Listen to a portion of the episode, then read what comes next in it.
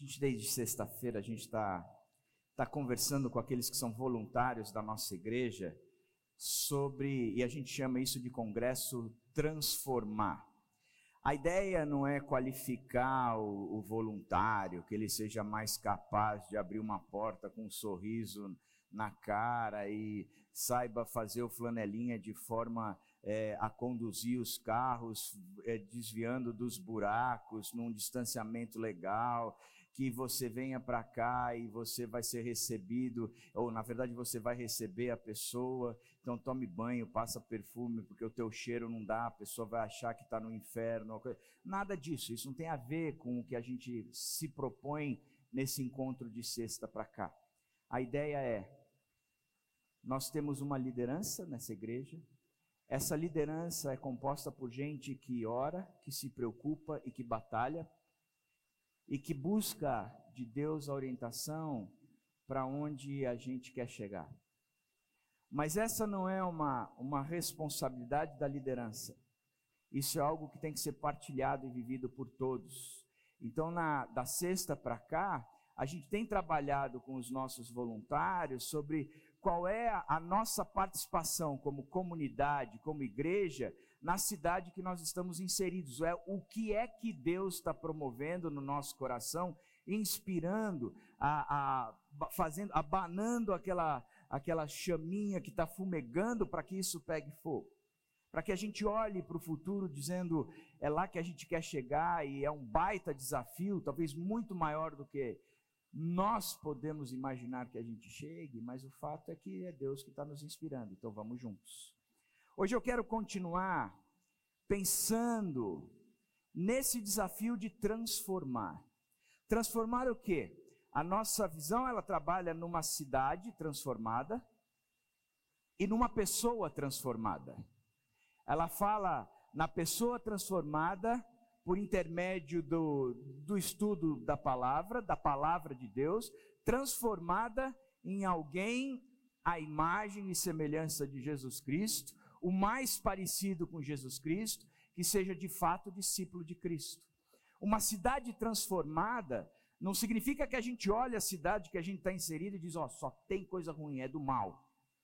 Não, tem coisa boa, coisa muito boa mas talvez, e na certeza de que também existe, não só na cidade, mas na cultura que nós estamos inseridos, a necessidade de nós apresentarmos o Evangelho, que é o poder de Deus para a salvação, no meio dessa, dessa cultura toda que tem forjado a nossa cabeça. Ou seja, a ideia é transformar, é transformar o indivíduo e a cidade o indivíduo e a comunidade. Ok.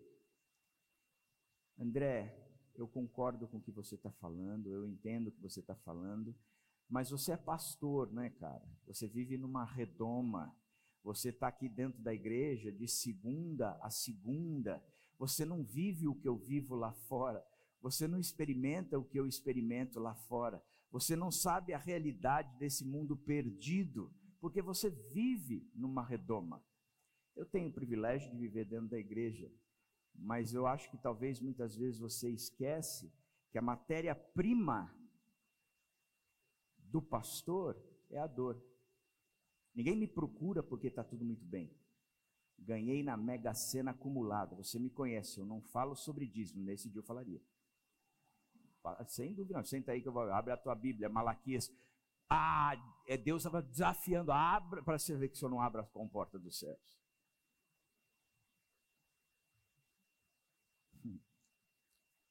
a gente experimenta muita coisa triste aqui dentro.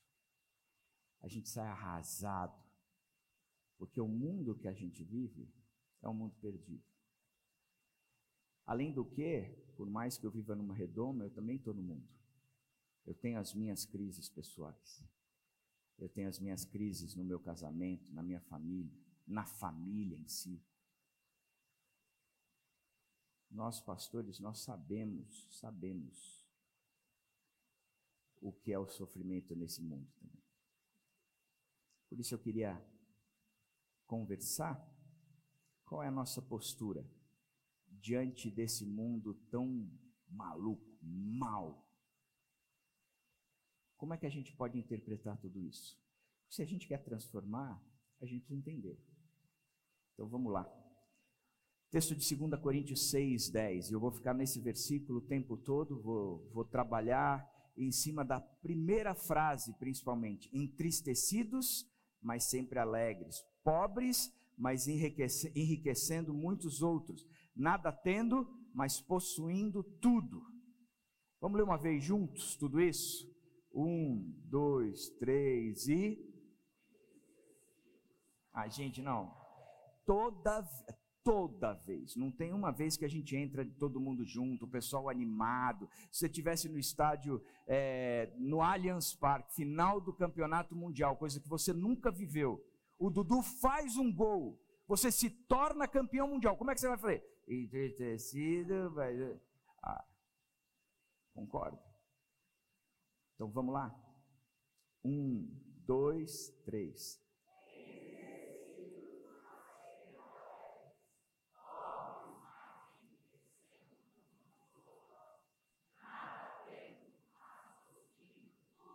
A primeira frase, afirmação, vamos fazer junto, mas você vai fazer olhando para a pessoa que está do seu lado. Você vai afirmar isso para ela. Diga.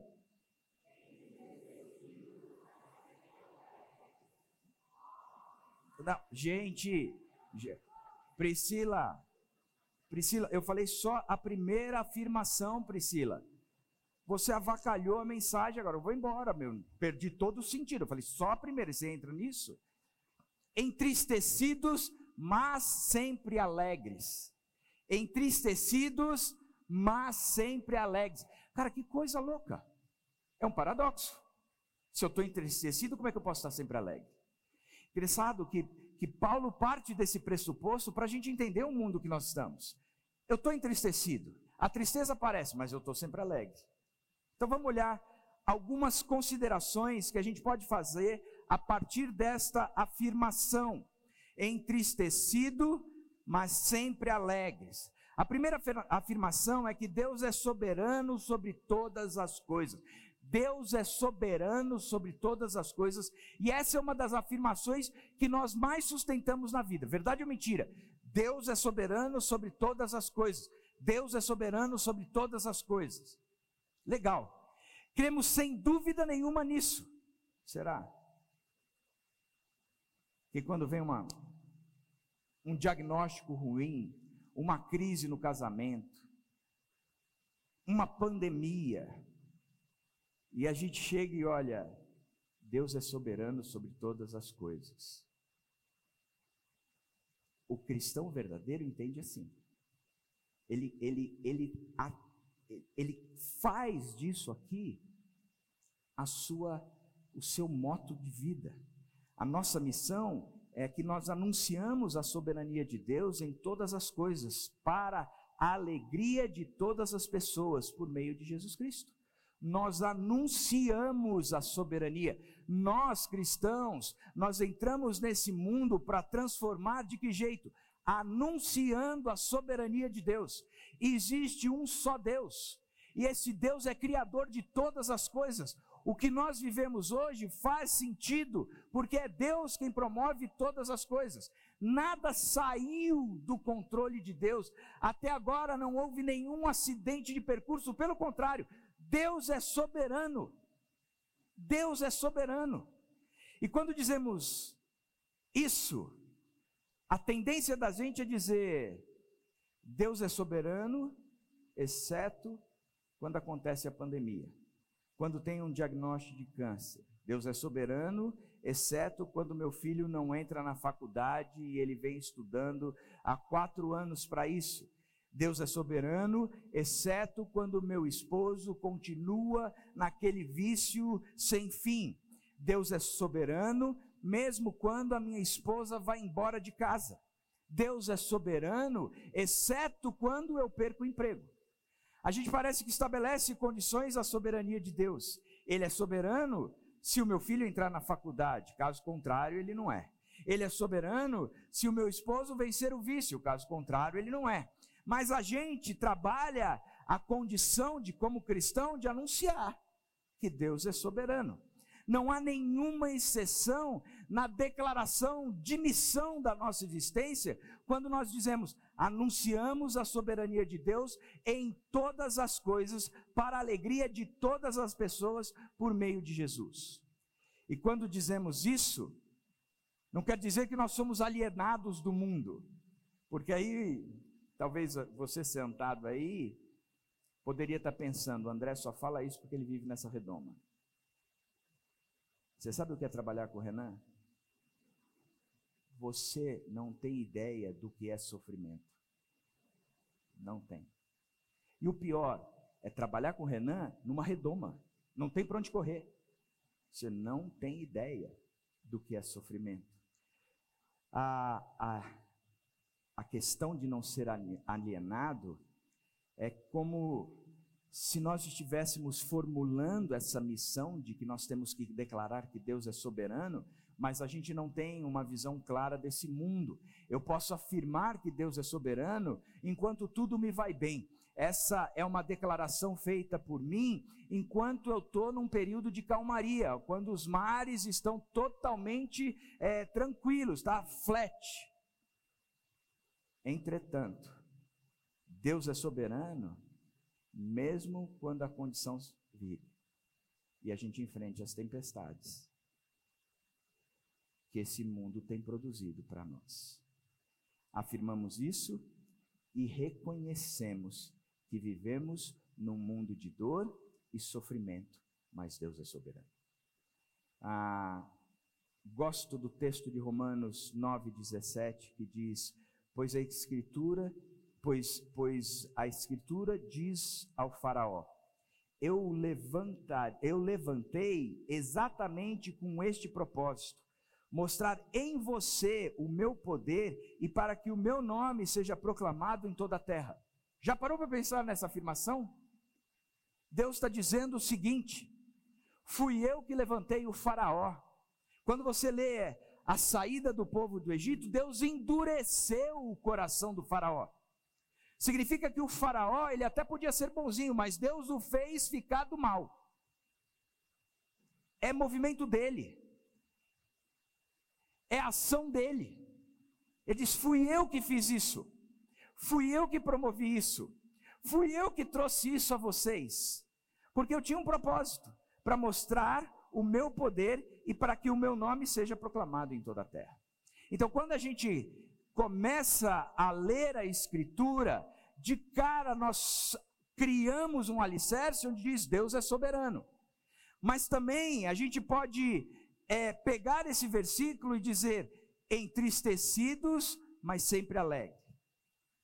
Entristecidos, mas sempre alegre. O texto de 1 Tessalonicenses 4,13 traz um conceito bacana para quem está enfrentando uma das maiores crises, turbulência da vida, que é quando a gente perde alguém. Irmãos, não queremos que vocês sejam ignorantes quanto aos que dormem, para que, se, para que não se entristeçam como os outros que não têm esperança. Estava com o Felipe, meu filho, um dia no, no velório, nós dois sentados, e eu, a gente estava olhando para o corpo ali, eu falei, Fê, você sabe o que, o que Deus diz a respeito disso, desse momento? Ele falou, não, vamos ler aqui. Aí li para ele, a resposta dele foi, cara, a Bíblia tem resposta para tudo, né? Tem. Porque o que o texto está querendo dizer aqui é que a gente não deve ficar ou se sentir ignorantes, ou, ou ser ignorantes, ou seja, não ter conhecimento com relação àqueles que dormiram, àqueles que morreram. Por quê? Para que a nossa tristeza não seja igual àquela daqueles que não têm esperança. Então o texto diz entristecidos, e a gente começa a entender a, a dica, mas sempre alegres. Significa que a dor existe na morte, mas a morte não matou a nossa esperança. Eu posso ter essa dor, mas eu sei que há algum propósito maior. Eu sei onde tudo isso vai, aonde está, quando nos veremos e assim por diante. Somos atribulados de todos os lados. Paulo diz em 2 Coríntios 4, 8, 9: De todos os lados somos pressionados, mas não desanimados, ficamos perplexos, mas não desamparados, somos perseguidos, mas não abandonados, abatidos, mas não destruídos. Interessante que ele começa dizendo: de todos os lados somos pressionados. Que a vida do cristão, ou a vida de qualquer ser humano, é estar pressionado o tempo todo de todos os lados. Já entrou num ônibus lotado? Daquele que você não precisa segurar em lugar nenhum, você só abaixa a mão e vai, e vai. E, e para sair, gente, vamos sair todo mundo, senão eu não saio. Mas eu estou pressionado ali, ó. O pressionado não me permite ir para lugar nenhum, eu estou pressionado. Eu estou paralisado. De todos os lados nós somos pressionados, mas não desanimados. Ficamos perplexos. Essa noite eu recebi um WhatsApp de uma pessoa que estava perplexa por um casamento que gerou uma crise e o resultado de todo esse casamento num momento tão rápido. Ele diz: Eu estou perplexo com a resposta da destruição toda desse casamento. E a expressão foi perplexo. Nós somos, ficamos perplexos, mas não desamparados. Somos perseguidos. Quem já foi perseguido? Pode levantar a mão, sem medo de ser perseguido. Perseguição é um negócio chato, né?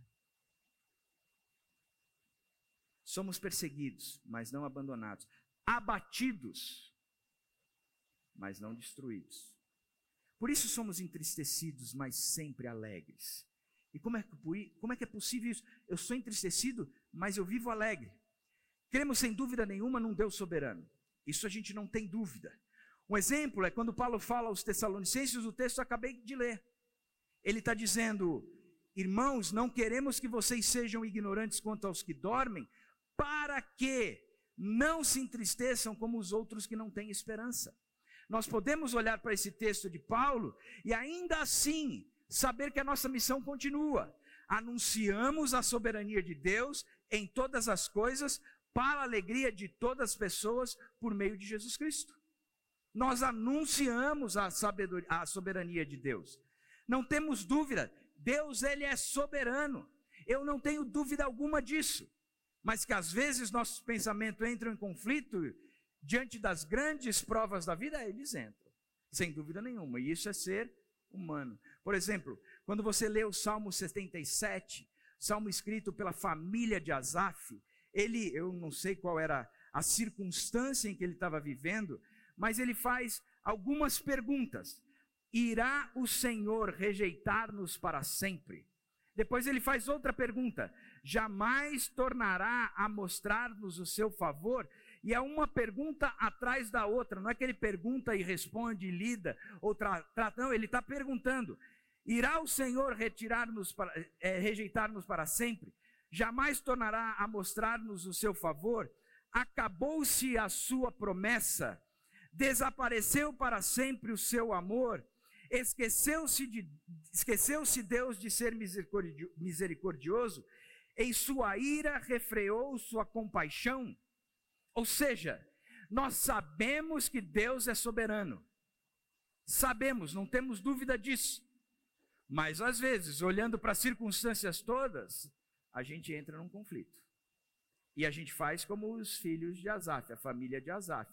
A gente começa a questionar: cadê o Senhor nessa história toda? Ou a gente até exclui o Senhor dessa história toda. Não, esse não é um movimento de Deus, porque Deus jamais promoveria isso.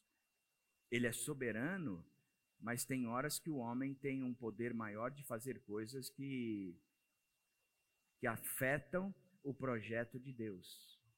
Deus é soberano. Deus é soberano. Deus é soberano. Como é que a gente lida com essas questões todas? Como é que a gente encaixa tudo isso? Primeiro, tudo isso existe, não porque Deus não está no controle. Tudo isso existe, não porque Deus não está no controle. Eu vou ler alguns textos para você entender tudo isso. Mateus 10, 29. Não se vendem dois pardais por uma moedinha? Você pode vender dois passarinhos por um valor pequeno, uma moedinha. Contudo, nenhum desses passarinhos cai no chão sem o consentimento do Pai de vocês. Nenhum passarinho desses cai no chão morto, sem o consentimento de Deus. Os homens ficaram perplexos e perguntaram: Quem é este que até os ventos e o mar desobedecem? Lhe obedecem. Quem é este? No meio de todas essas tempestades todas, de todas essas crises todas. Ah, isso é é consequência disso, daquilo, do degelo, do aquecimento. De... A ordem de Deus. Os ventos e os mares obedecem. Provérbios 16, 3, 33. A sorte é lançada no colo, mas a decisão vem do Senhor. Muita gente acha que é sorte, que é o acaso, que é, são as. É, isso tinha que acontecer. Mas o que a Bíblia está dizendo, não. É que a decisão vem do Senhor. Faz parte do proje projeto. O, o, versículo da minha vida é Jeremias 29, 11. Eu é que sei os planos que tenho a vosso respeito. Eu é que sei os planos que tenho a vosso respeito. Isso Jeremias está dizendo para um povo exilado na Babilônia. Quer dizer, no meio de uma desgraça toda, o que o profeta está dizendo é: Eu é que sei os planos que tenho a vosso respeito. Provérbios 21, 1. O coração do rei é como um rio controlado pelo Senhor, ele o dirige para onde quer. Se a gente tivesse que parafrasear aos nossos dias, o coração do presidente é como um rio controlado pelo Senhor, ele o dirige para onde quer. Isso pega da gente hoje em dia, hein? Isso vai calar fundo quando a gente olha que Deus é soberano. Lamentações 3,37. Quem poderá falar e fazer acontecer se o Senhor não tiver decretado? Eu vou chegar com a minha lábia e vou conquistar a Dani. Hoje em dia eu tenho certeza absoluta que foi a soberania de Deus. Absoluta que naquela época o meu filtro era diferente, eu me, achava bonito, labioso, uma série de... Hoje eu sei que não era nada disso, foi a graça de Deus. Que onde abundou o pecado, superabundou a graça.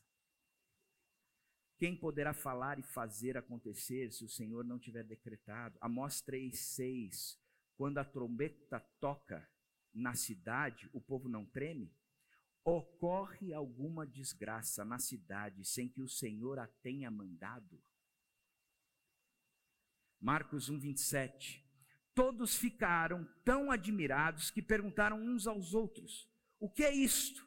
Um novo ensino e com autoridade? Até os espíritos imundos, ele dá ordem e ele lhes obedece. Ah, o diabo está fazendo acontecer, nós estamos sendo peneirados pelo diabo. Sim, nós estamos, eu não tenho dúvida nenhuma. Mas até isso está debaixo da vontade de Deus, porque o próprio diabo, ele é encolerado e Deus o mantém encolerado ao lado dele. A não ser que Deus tenha um propósito, ele solta. E esse é um dos maiores inimigos de Deus. E ainda assim, é limitado pelo próprio poder, vontade e soberania de Deus.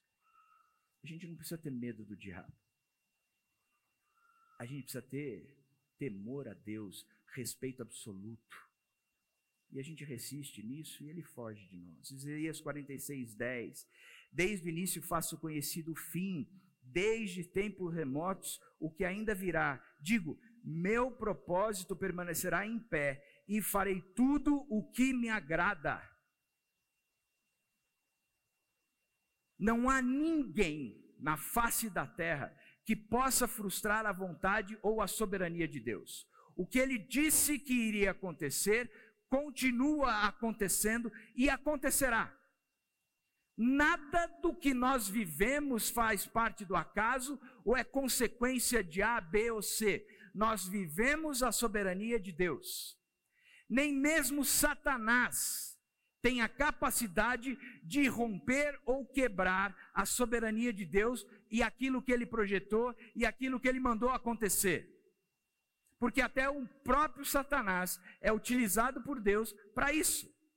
Ele nunca Nunca, nunca falha esse nosso Deus.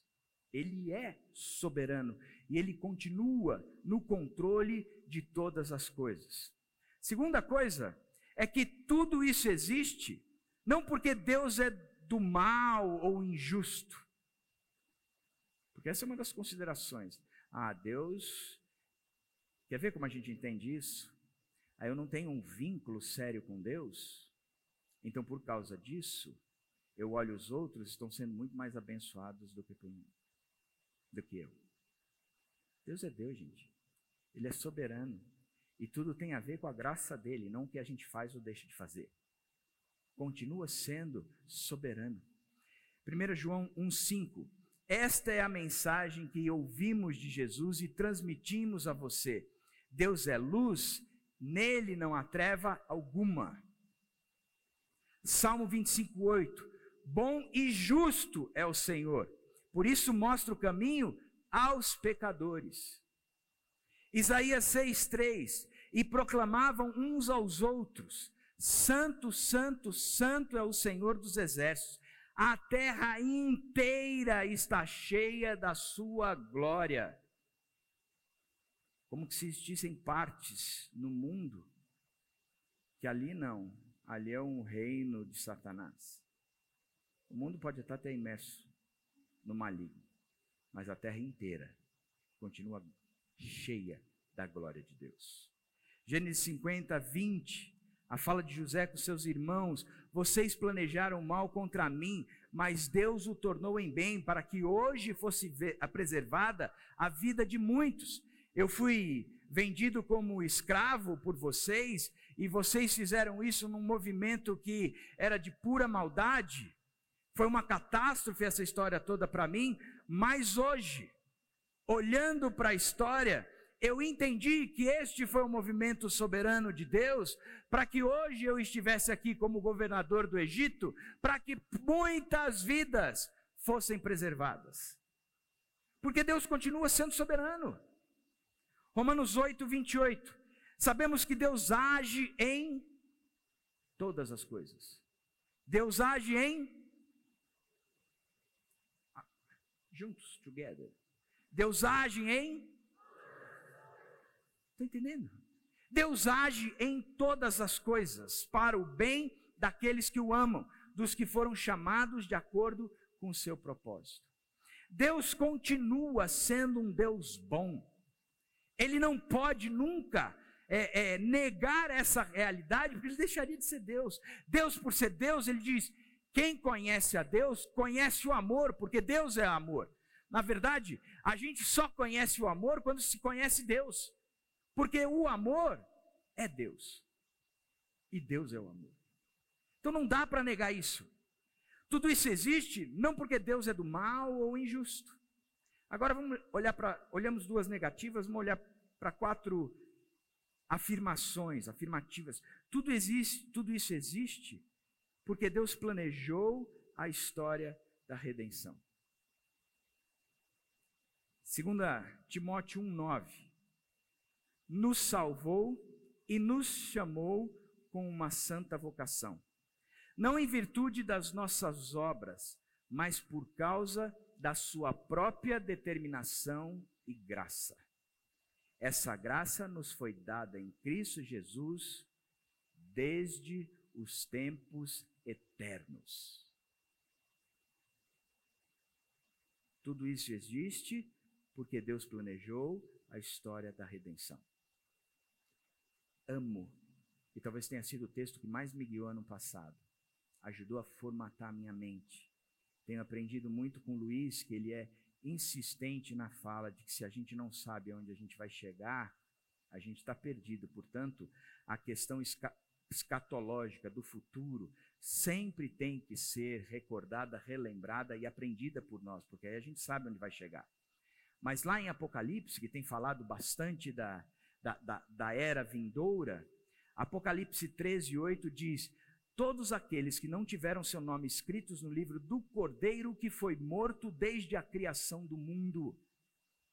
Do Cordeiro que foi morto desde a criação do mundo. E olha que interessante. A gente tem uma visão teológica de que ah, o movimento de Deus na criação é, existe a teologia sistemática, existe a, a, a, a teologia da prosperidade, existe a teologia, seja o quê, mas a gente também entende como a teologia do opa. A teologia do opa é a seguinte: Deus criou o homem e a mulher lá em, em, em Gênesis. Aí, de repente, Deus estava no jardim com eles, tinha dado uma ordem, mas Deus considerava que ele era tão bacana, tão bom, que aquele povo nunca iria trocá-lo. Disse: Ó, tem uma ordenzinha aqui, comam de tudo, mas só não comam disso aqui. Confio que vocês não vão fazer isso, afinal eu sou Deus de vocês.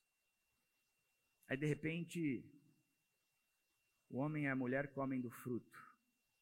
Aí Deus diz: opa, saiu do controle. A minha soberania foi posta em xeque e foi me dado um cheque mate. Agora preciso pensar numa solução. Enquanto eu não tenho essa solução, homem e mulher, saiam daqui da minha presença, eu vou expulsar vocês daqui, eu vou, mas e deixa eu pensar em alguma outra coisa. Hum. Quando a gente lê o texto de Apocalipse mais o texto de Timóteo, a gente entende que a redenção já estava na criação. Que Deus criou no projeto de redenção. Já parou para pensar nisso? O Cordeiro de Deus que foi morto desde a criação do mundo. Amo quando Ariovaldo diz: antes mesmo de Deus dizer haja luz, ele disse haja cruz. Ele já sabia de tudo isso. Na verdade, fazia parte do plano dele. O pecado de Adão faz parte do plano de Deus por causa de uma razão simples.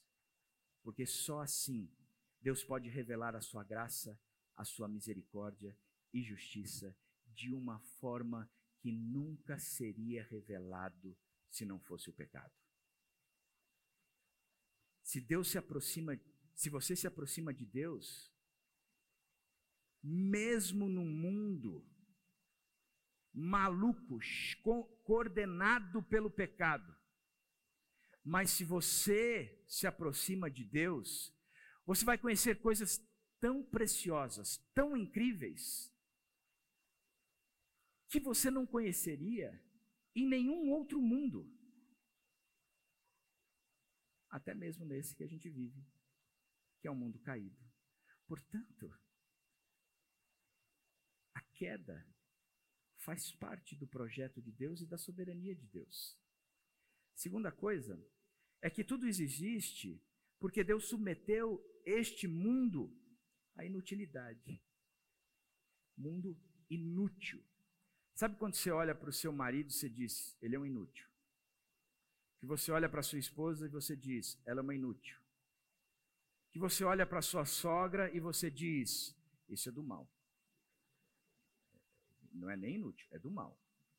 É do mal. Quando a gente lê o texto de Romanos 1, a partir do verso 18, diz que Deus os entregou à impureza sexual. Depois diz, por causa disso, Deus os entregou às paixões vergonhosas. E mais para frente, ele diz: Ele, Deus, os entregou a uma disposição mental reprovável. O que esse texto está dizendo é que o pecado desordenou o mundo natural de forma muito, muito intensa. Que tudo isso aconteceu por causa do pecado. Tudo isso que vemos e vivemos, na verdade, é um grande aviso, dizendo o seguinte: Presta atenção, eu sou o Deus soberano e acabou. Presta atenção, sou eu o Criador de todas as coisas. E estou revelando nessa criação a marca da condição do pecado. Que o pecado te desordena de forma integral, desordena esse, esse mundo de forma integral. O pecado te direciona ao mal.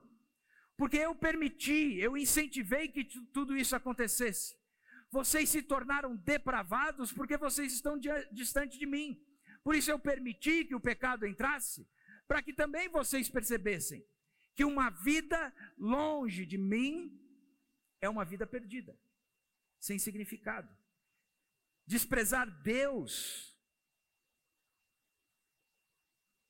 é, é, traz essas consequências. Por exemplo, o próprio Romanos 1, 21 diz: Porque tendo conhecido a Deus, não o glorificaram como Deus, nem lhe renderam graça, mas os seus pensamentos se tornaram fúteis, inúteis, e o coração insensato deles obscureceu-se.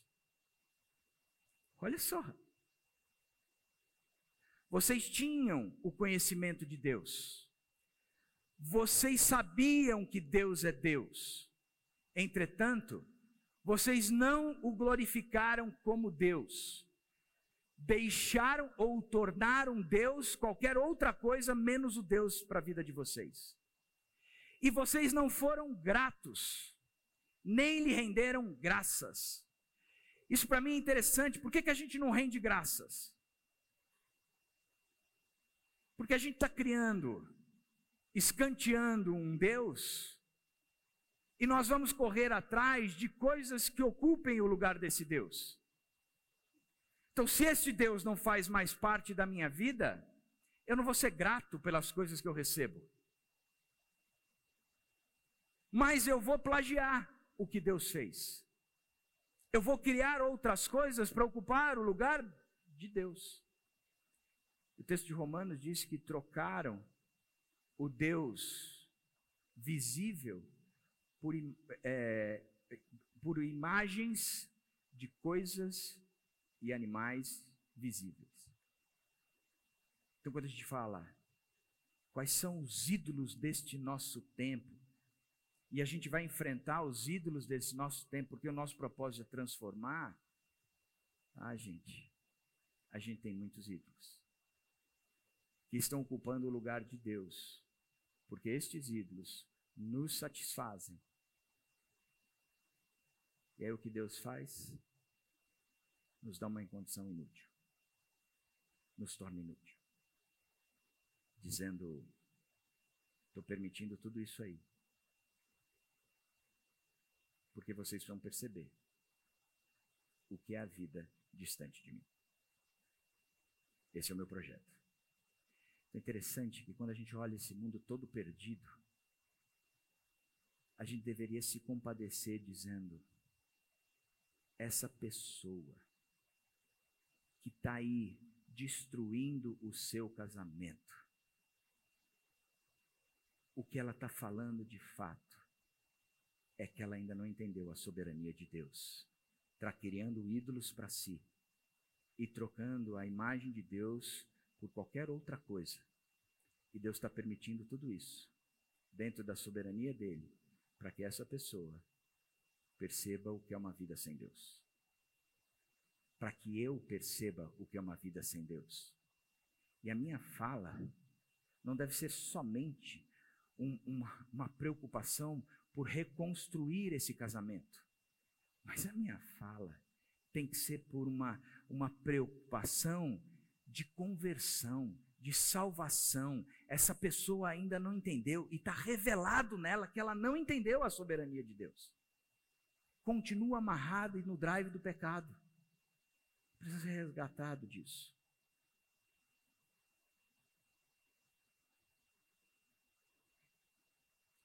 Ah, o que Romanos está dizendo é que Deus ele, ele criou uma condição tal, tudo isso para alertar o quão sério é o pecado. Terceira afirmação é que tudo isso existe porque não há maior prazer ou tesouro comparado com Deus. Abacuque 3, 17 e 18 no primeiro capítulo, Abacuque tem uma leitura dizendo: opa, está vindo uma desgraça sobre nós aqui, hein? Presta atenção que pandemia, presidente, falta de título mundial, tudo isso são desgraças. Tudo isso são coisas que nos destroem, que revelam que o pecado está aí. Mas Abacuque diz: está vindo sobre nós algo que vai nos devastar. Nabucodonosor está vindo sobre a gente e o cara tem um exército tão poderoso, com armas tão poderosas, que pelo que eu entendo não vai sobrar um. E o meu coração está angustiado, está desesperado. Eu preciso falar com Deus. E ele faz dois movimentos. O primeiro movimento, ele coloca toda essa, essa, essa, essa questão diante de Deus, e Deus diz: é isso mesmo. É isso mesmo que vai acontecer. Eu estou trazendo aí Abacuque, é, Nabucodonosor, e eles estão vindo ao, ao meu, à minha ordem, e estão vindo para. Aqui a cobra vai fumar. Filho. E olha que fui eu que criei a cobra e a fumaça. Aí Abacuque faz um novo bloco de oração e a resposta de Deus é: É isso aí, Abacuque. Quero dizer uma coisa para você: vai piorar. A coisa vai ser feia mesmo. Mas nesse inteirinho, Deus dá uma resposta para Abacuque. O meu justo, ele viverá pela sua fé. O problema, Abacuque, não está no que você está vendo, mas está no que você não está vendo. E o que você não está vendo, sou eu, esse Deus soberano. O que você está enxergando são condições transitórias, passageiras.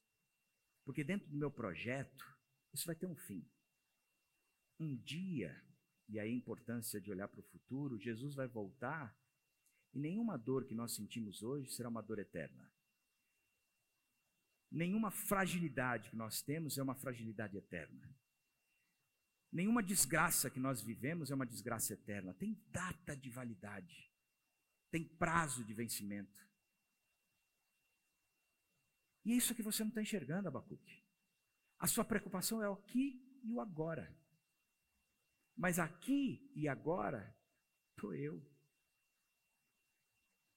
O Deus soberano que tem tudo nas mãos, nada saiu do controle, tudo está dentro do conforme, nada fugiu do meu projeto. Pelo contrário, todas essas coisas têm acontecido de desgraças para vocês verem a condição em que vocês estão. Todas essas coisas estão acontecendo de desgraças para que vocês entendam quem eu sou. Mas digo mais: todas essas coisas estão acontecendo para que vocês cheguem à conclusão de que o melhor da vida não é o que está por vir, mas aquele que já está aqui com você, independente das circunstâncias. Independente se o Nabucodonosor venha sobre vocês, independente se o diagnóstico seja de um câncer positivo, independente se na segunda-feira, sem mais ou menos, meu chefe me chama e me manda embora, independente se do nada eu chego em casa, o meu marido fez as malas e foi embora. Apesar de tudo isso, eu continuo sendo o melhor da vida. Eu continuo sendo aquilo que é mais precioso para você. E Abacuque entende isso e ele escreve a seguinte oração: Mesmo não florescendo a figueira, a figueira e não havendo uvas nas videiras, mesmo falhando a safra de azeitonas e não havendo produção de alimento nas lavouras, nem as ovelhas no curral, nem bois nos estábulos, ainda assim eu exultarei no Senhor e me alegrarei no Deus da minha salvação. O Senhor é o que eu tenho e é tudo o que eu preciso. Isso se repete. Quando a conversa entre Paulo e Deus é, Deus, eu sou um cara tão bacana, eu tive uma, uma, uma, uma as visões, o Senhor me levou aí para Eu tenho feito muita coisa, eu era perseguidor e agora sou perseguido. Agora o Senhor me pôs um espinho na cara, mensageiro de Satanás, ou seja, algo que me aflige. E aflige pelo próprio diabo. E o Senhor é que fez isso aqui. Tira isso. E ele disse: Por três vezes eu pedi, Deus, tira isso. Deus disse: A minha graça te basta. Você pode continuar com isso. Porque tudo que você precisa é minha graça. E a graça é o que nos aproxima desse Deus. É a graça que nos faz enxergar quem esse Deus é de fato. Mesmo que eu perdesse o emprego, mesmo que não houvesse mais vagas livres e oportunidade de trabalhos, mesmo que a, o diagnóstico que eu recebi é um diagnóstico de um câncer terminal. Mesmo que a minha esposa tenha dito para mim que ela não quer saber de mim, porque ela já está envolvida com outro. Mesmo que o meu filho chegue para mim e diga: Pai, eu não tenho a mesma fé que o Senhor tem. Mesmo assim, eu exultarei no Senhor e me alegrarei no Deus da minha salvação, porque o Senhor é tudo o que eu preciso. Eu estou entristecido, mas sempre alegre. Faz sentido? Agora faz. E a, a, quarta, a quarta afirmação é: tudo isso existe porque era necessário um lugar de dor e sofrimento para que Jesus morresse por nós. Tudo isso era necessário, porque Jesus Cristo, no seu projeto soberano, aquele cordeiro que foi sacrificado antes da criação do mundo, precisava de um espaço, de um lugar, aonde ele pudesse morrer por nós. E só assim nós veríamos da plenitude do amor de Deus, da graça de Deus, da misericórdia de Deus, do favor de Deus. Só assim nós veríamos de fato quem Deus é. Porque Deus tem se revelado na criação. Deus tem se revelado na palavra. Mas tanto a criação como a palavra, eles apontam para este Deus que veio até nós, num mundo perdido, desfigurado, disforme por causa do pecado. Mas ainda assim, tudo isso dentro do projeto soberano de Deus. Porque isso precisava acontecer.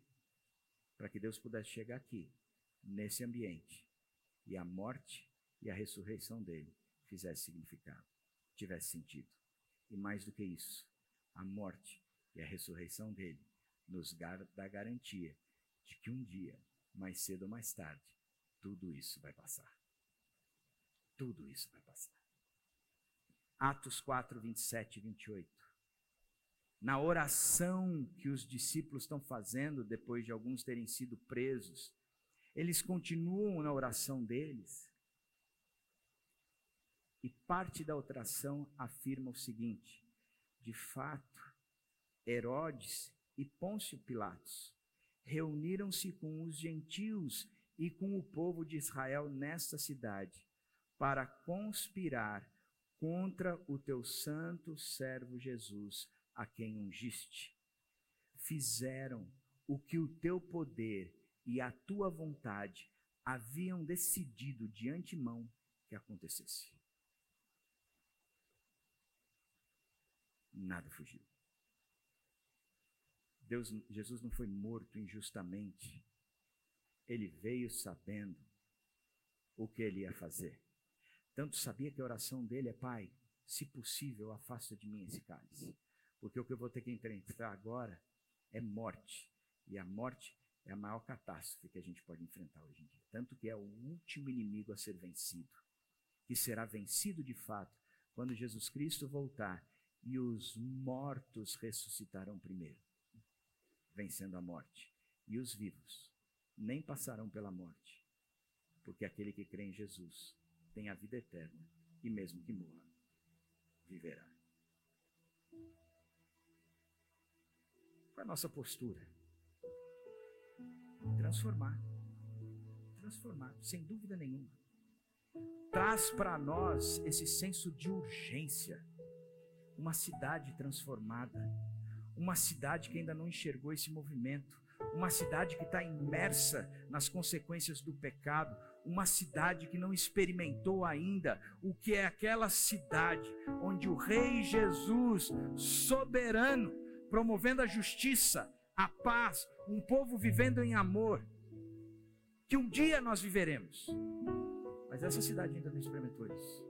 Muito pelo contrário, vive numa condição disforme, revelando a necessidade de Jesus revelando a necessidade de transformação. Essa cidade, ela precisa ser encharcada por nós, seja aonde eu estiver. Se eu estiver no meu emprego, a minha cosmovisão, o óculos agora é outro.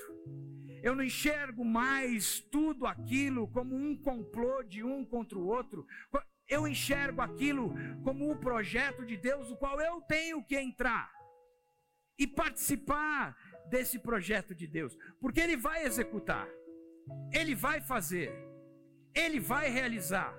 Entretanto, é o lugar no mundo que Deus me colocou para que eu pudesse explicar quem esse Jesus é.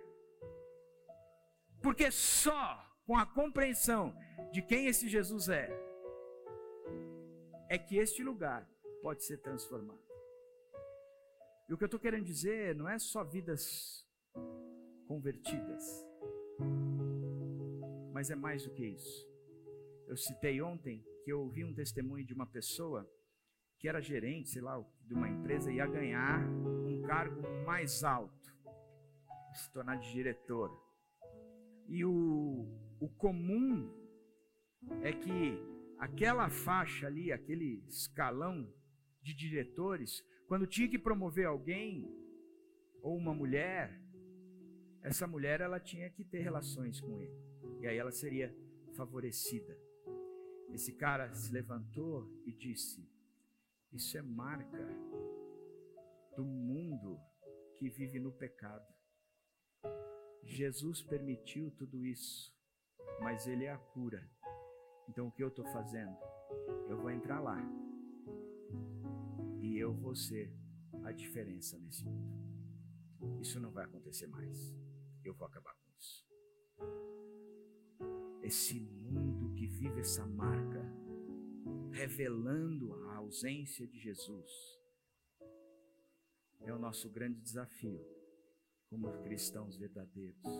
Essas pessoas que estão por aí e por causa dessa, desse mundo de sol revelando a ausência de Deus, eu preciso chegar lá e dizer: o problema não é o seu casamento, mas o problema é a sua eternidade. O problema não é a sua doença, mas o problema é a sua eternidade. O problema não é a política que ganhou ou a ideologia que ganhou no Brasil e você está todo desesperançoso, o problema é a tua salvação. O problema não é a política que ganhou, ou a ideologia que ganhou, porque também revela a desordem. O problema é a tua salvação. E você precisa disso. Precisa ser alcançado. E eu estou aqui para apresentar o Evangelho de Jesus Cristo que é o poder de Deus para transformar aquele que estava disforme pelo pecado à imagem e semelhança do Pai. É isso que a gente tem que fazer. Entristecidos, mas sempre alegres. Porque a nossa a nossa tristeza está fundamentada em cima daquilo que a gente vê mas a nossa alegria está fundamentada em cima daquele que propõe, promove o que a gente vê. Mas ele continua sendo maior do que tudo isso. Porque esse é o nosso Deus. Deus abençoe sua vida.